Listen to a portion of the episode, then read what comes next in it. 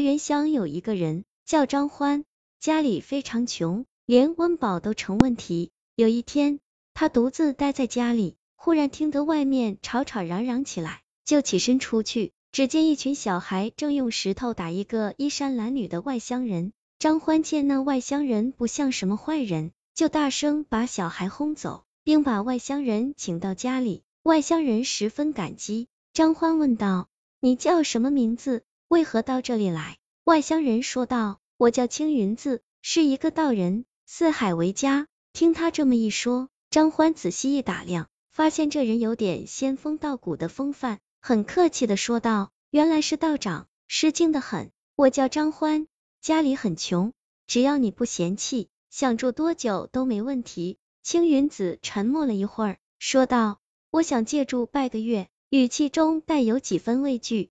张欢哈哈笑道：“别说是半个月，就是半年也行，反正家里就我一只单身狗，还是一只很穷的单身狗。现在多一个伴，高兴还来不及。”晚上，张欢走进里屋，从床底下摸出半碗玉米面。来到厨房，胡乱煮了一锅粥，一番狼吞虎咽，也算勉强填饱了肚子。饭后，青云子说道：“我看张兄弟一脸富贵相，不应该这么贫穷呀。”张欢呵呵一笑，说道：“道长就不要拿我开玩笑了。”青云子十分认真的说道：“我虽然像个乞丐，但也懂得许多奥妙之术，我敢打保票，将来张兄弟一定飞黄腾达。”张欢听了这话，明知是假话，却也听得眉飞色舞，像喝了蜂蜜水一样甘甜。第二天早上，道人对张欢说：“我出去转一转，晚上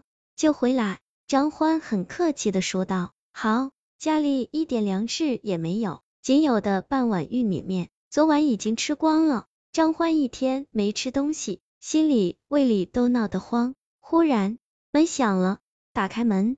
只见青云子手里拖着一个小袋子，道：“我四处狂狂，捡到了一小袋米，咱们今晚的肚子有着落了。”张欢高兴极了，把米放在锅里煮熟了，虽然没有菜，却吃得无比的香。吃完饭，青云子对张欢说道：“村西头的那个大户人家叫什么来着？”张欢说道：“那是马员外家，是方圆几十里最富有的一家。”你怎么突然问这个问题？青云子说道：“依我看，那马员外比他嘴窄，是个穷酸命，不应该那样富有才对呀。”张欢一思索，十分惊疑说道：“是呀，前些年那马员外穷的连裤子都穿不上，也不知道怎么的，后来就飞黄腾达，富甲一方了。”青云子一听，说道：“干脆这样，你跟我跑一趟，也许会有意外的收获。”半夜。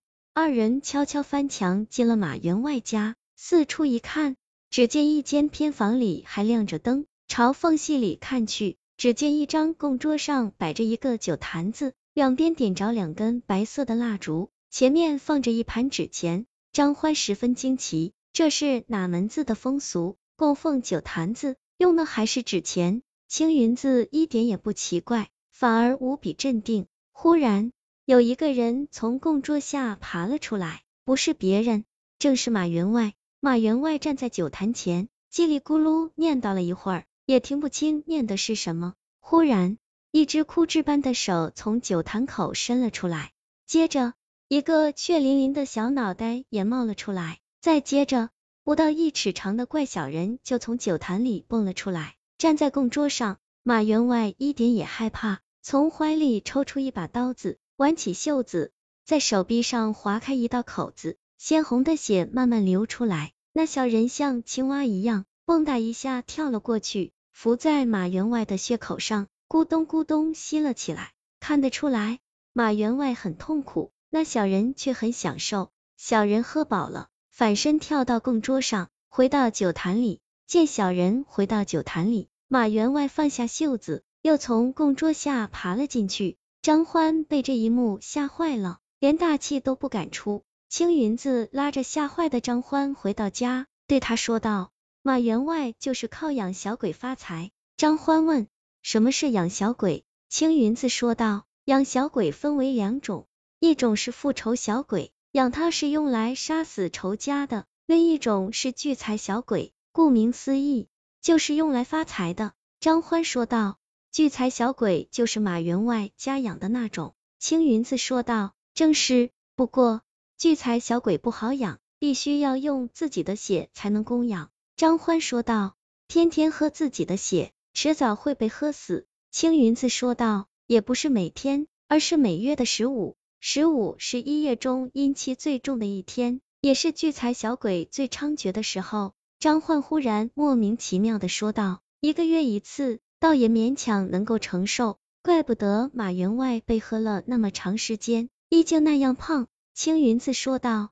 你想养一只聚财小鬼吗？”张欢抓了抓脑袋，说道：“想是想，就是不知道怎么操作。”青云子说道：“我有办法帮你弄一只聚财小鬼，不过有几个原则一定要遵守，否则你就会被小鬼害死。”张欢说道：“什么原则？”青云子说道：“你是一个富贵命，养聚财小鬼一年后，一定要将他送走。人不可贪心，否则终归会被贪心害死。我看。”马员外贪心，没多久就会死去。到时候我把那只小鬼弄过来，让你养，保管人丁兴旺，财源滚滚。张欢问道：一年后如何将小鬼送走？青云子凑近张欢的耳朵，小声说了一阵，最后才说道：我告诉你的办法，千万不要告诉任何人，就算你的亲生母亲还魂在世，也不能说，否则会被小鬼听到，到时候。